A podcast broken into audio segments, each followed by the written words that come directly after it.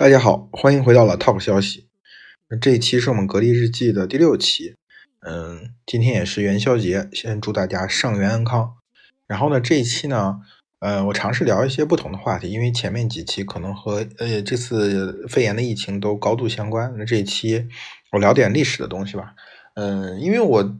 嗯回老回老家没有带那个很多书，然后我 Kindle 也忘在家里面。其实。回来之后的看书就是看一些原来留在家里的人的书，历史的著作呢，正好手头只有两本，一本是顾城的《南明史》，然后一本是一个海外汉学家写的这个宋徽宗。这两本书正好是两个汉族的这个封建王朝，呃，灭亡的两位皇帝。然后看完之后，其实有一些心得，就想分享给大家。然后我们这期呢，就讲这个话题好了。我们呢，先像认识一下老朋友一样认识一下这两位皇帝，不要从这种大道理开始讲，先从他们俩的原生家庭我们开始讲。原生家庭这个概念最近几年很红。这两位皇帝啊，某种程度上具有一个对称性。那这个对称性的源头呢，呃，我觉得要从他们之前的那位皇帝讲。嗯，我们先讲明神宗和这个宋神宗这两位皇帝啊，嗯。都是王朝在进入中后期的时候，希望呢力图通过改革来振兴朝政，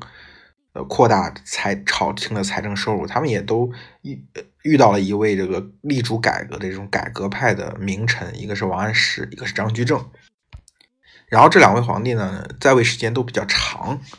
然后在位的时候呢，朝廷呢这个纷争也是比较多的，所所谓的多事之秋，还有共同点是也都开始面临着这个外患的问题。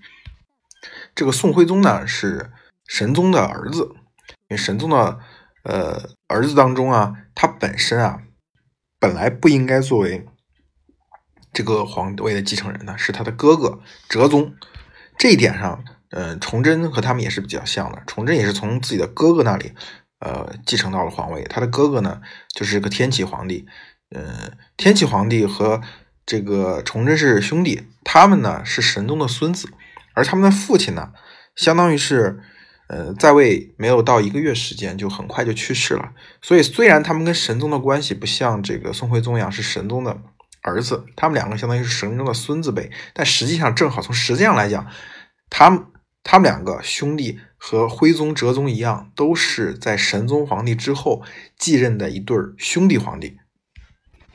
当然，这个对称性到这里也就没有了。他们接下来，呃，我们从他们的早年生涯看，宋徽宗和崇祯皇帝是非常不同的。呃，宋徽宗呢，呃，母亲不是皇后，是一位地位比较低下的嫔妃，叫陈美人。但是呢，他三岁的时候啊，因为这个神宗皇帝。嗯，就是他的父亲去世了。去世之后，陈美人呢就去守灵了，然后也很快伤心过度。这个正史是这么写的，具体是什么情况也不知道。伤心过度就去世，相当于是三岁的时候啊，宋徽宗就成为了孤儿。虽然是成为孤儿，但是啊，宋徽宗名义是放在皇后那里去养的，就是他相当于有一个母后是皇后。从九岁开始，他就按照皇家的那套非常严格的学术训练进行训练。当然，这个训练我们去比较后面，比如说清朝的这个这些皇子们，嗯，是不可以比的，因为他们的学业这个压力是相对来说很小的。呃，根据史料记载啊，可能一天也就背上二十个字的这个典籍，最开始就可以了。所以到十三岁的时候，就九岁到十三岁啊，他还是生长在这个。呃，皇宫中，然后十三岁的时候，他有了自己的王府，在这个开封城里面有了自己的王府。从十三岁开始，徽宗就进入了一种相对来说无忧无虑的自由的开封市民的生活。然后从十三岁到十九岁这六七年时间呢，就是在他继位之前的六七年时间，这时候的这个宋朝的皇室已经在他叔叔那一辈已经形成了一个非常稳固的这个。嗯，不会继位的这种王公们，这些呃皇子们、皇叔们，呃，开始醉心于这种文艺事业，醉心于和这个市民可以同乐的一些文体事业。那这个时候，他徽宗处在一种自我教育的状态，就是他对什么感兴趣。他就去学，而他的这个资源，他的地位有保证，他想学什么也都能学到，他想看什么也都能看到。这是一种就是今天我们的中产阶级非常崇尚的教育自己孩子的办法。相比较而言呢，崇祯的这个早年的教育，就是有有种也谈不上什么教育了，就是他早年的经历有一种朝不保夕的感觉。首先，我们要知道，崇祯和天启的父亲就是这个明光宗，他在作为太子的时候就有一种朝不保夕的感觉，因为，呃，神宗皇帝喜欢的是郑贵妃的孩子，就是后来的著名的福王。福王呢是这个崇祯的叔叔，嗯，呃，而崇祯的父亲呢不讨。神宗皇帝和神宗皇帝宠妃的这个习惯，但是因为他又是长子，他又继了个太子位，所以在整个神宗皇帝时间，他一直有各种各样的传闻，是说这个呃神宗皇帝准备换掉太子。明末的三大案，移宫案、锤击案、红丸案，都和崇祯的父亲有关。就是你要知道，他父亲本身就是一个地位非常不稳固，也没有什么教育，因为神宗不喜欢他，就没有为这个。儿子准备什么像样的教育，他就想一直拖着这个事儿，等到有机会的时候再立这个父王，自己喜欢这个孩子为储君。所以在他父亲没有得到什么教育，而又非常没有安全感的情况下，崇祯的早年经历可想而知。崇祯呢，他的生母在五岁的时候就死掉了，而且就是被他的父亲下令打死的。就是一个孩子在他五岁的时候，他的亲生母亲被父亲打死了。这对一个孩子来说，他是不是可能落下这个终身的心理阴影？按我们今天这个流行的原生家庭的概念去理解。然后呢，后来他交给了另外一位妃子去养。这个妃子呢，不久之后啊，就生下了一个女儿，就没工夫再去养她了。就是说，他的第二个母亲呢，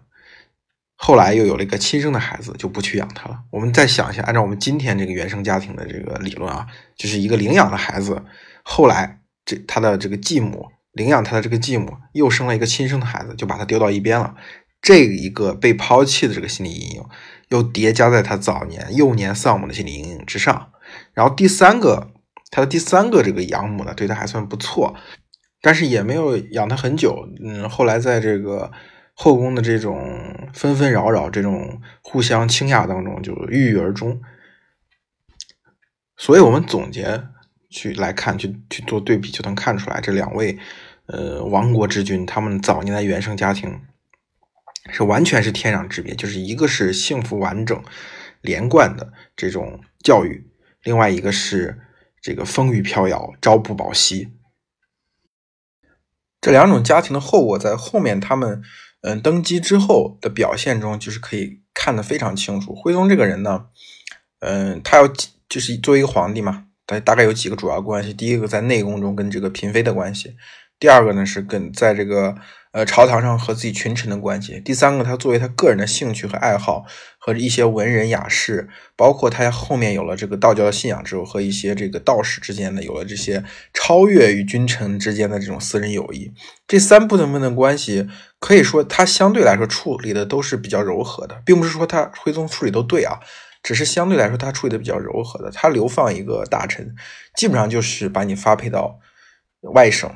离开开封，发配到外省去当县令啊，或者当这个府尹啊，就是用我们今天话说，就是去当这个县委书记或者这个市委书记。嗯呃，基本上没有说这个有非常过激的这种惩罚大臣的行为，更不会有什么身体上的这种羞辱。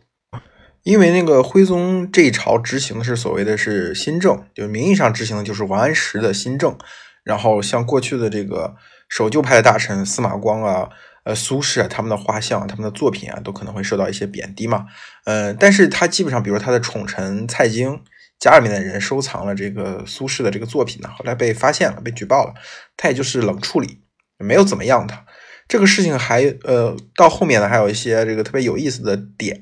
呃，在我呃最初提到这本书上，就是宋徽宗天天下一人这本书上，它里面讲的，就是说这个后来到金兵围困这个开封城的时候，去索要很多的这种贡品啊、礼物呀，他们还开了一个书单，就是要这个宋朝呃提供这些书。那但这些书呢，有些是，比如说苏轼啊、司马光这些人。呃的这些守旧派大臣的这个作品，那名义上宋朝官方是已经查禁了这些作品的时候，这个时候呢，他们这个官方的这个是没有存储这些书的，所以只好到民间去买，或者去大臣家里面去请去要，要了这些书之后，还是凑够了去送给了这个呃金兵。所以你可以看到，就是宋朝的这个文字狱，如果说是文字狱的话，是执行的这种政策也是比较柔和的。但是崇祯一朝。杀都师、杀巡抚，甚至于杀内阁大学士，都是非常经常的事情。而且崇祯会非常奇怪的，就是他一方面啊，他有的时候对于自己的臣下非常苛责，非常的不信任。比较经典，就当年钱谦益在朝堂上，就所有的下面的所有的这些东林党，或者说这些儒林的官盖，都说钱谦益的好话，但是他也没有什么证据，就。直觉上觉得有这么多人讲钱谦益的好话，那问题肯定出在钱谦益身上。钱谦益肯定是结党营私，就是能够看出来他和他这个手下的这些人之间是处于高度不信任的嘛。他也经常会给这种前线的将领去发各种措辞严厉的圣旨，要求他们何时出战、何时迎敌、何时开拔。嗯，所以他是对于。文无论文臣还是武将都处于一种高度不信任的状态，但另外一方面，他又经常会对，比如说他这个时候可能会非常依赖于某一个臣属，他的可能把自己所有的希望都寄托在这个臣属身上，他就会表现出来对这个臣属非常的热情，非常的这个友好，就是把那些推心置腹的话就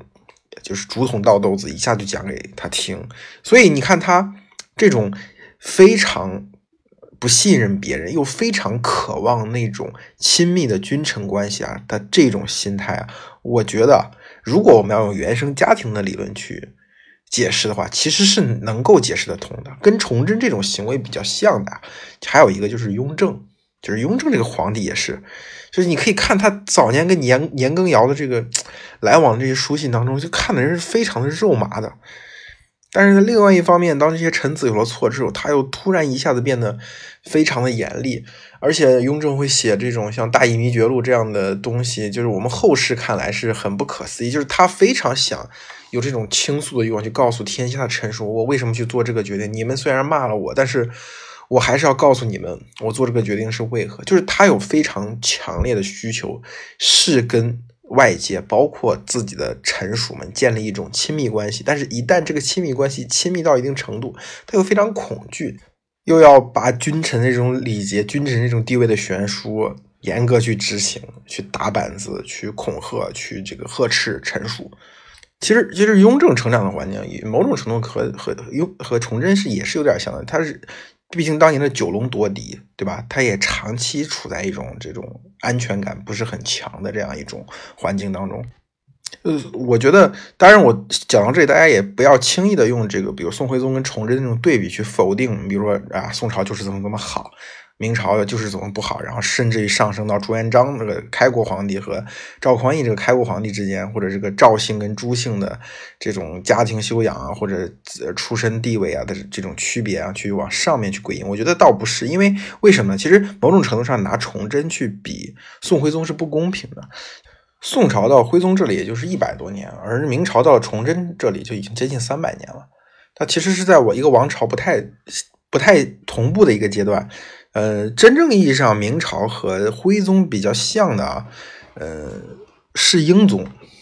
为什么这么讲？最近在播这个《大明风华》，我也追了几集，看的还觉得还有有点意思吧。因为这个戏是从这个明朝从呃靖难之役开始。一直到这个夺门之变，漫长的七八十年的这个时间，明英宗呢，年轻的时候就是锦衣玉食，然后他也没有这种所谓的像像崇祯这样的一种身份的焦虑，这种地位的焦虑，他他从小就是在这种他的这个这个继承者的身份是毫无意义的，所以所以英宗这个人呢，跟自己身边的人的情感都是比较深的，某种程度上，他对这个王振这个太监的宠信也是来自于这种。情感上，早年情感上建立了连接，然后他后来这个和徽宗很像的是，都是在跟少数民族这个战争当中输掉了，北方少数民族的战争当中输掉了，然后这个被俘了，然后被带到这种远离皇宫、远离当年自己锦衣玉食的这种极北之地，有过一番挫折之后，他的人生发生了这种。呃，改变他的心境也发生了改变。呃，不同的是，徽宗最后一一去七年不返嘛，最终死在五五国城，就是黑龙江。他一路相当于从开封，一路七年时间颠沛流离，越走越往北。因为期间宋朝进行了几次北伐嘛，就是每一次金宋之间一打仗，这个这个金朝就觉得可能徽宗待的地方还是太靠南了，汉人还是太多，有可能会被会被救走。所以就每次就往北边更迁一些。但是，呃，英宗呢，呃，在这个瓦剌，就是相对来说待的就比较舒服嘛，因为瓦剌没有打下北京城，所以这个。嗯，一直以来，这个瓦剌也希望把这个明英宗还回去，因为瓦剌它不是一个像金朝一样已经统一了北方的这样一个大的政权，它只是一个小的部落，就几股强权当中的一支。所以他在，而且他在明英宗在这个，在这个呃北方待在在瓦剌待的时候呢，他也认识了呃一些朋友，这些朋友包括这个伯颜帖木儿，就是也先的弟弟，就是这个。呃，一个一个非常重要的将领，呃，其实徽宗跟英宗都一样，他们两个在北方的时候，其实民就是少数民族这些人还是比较尊敬他们，把他们视为这个上国的这种国君去对待的。呃，明明英宗呢，他没有徽宗那么高的这个艺术成就、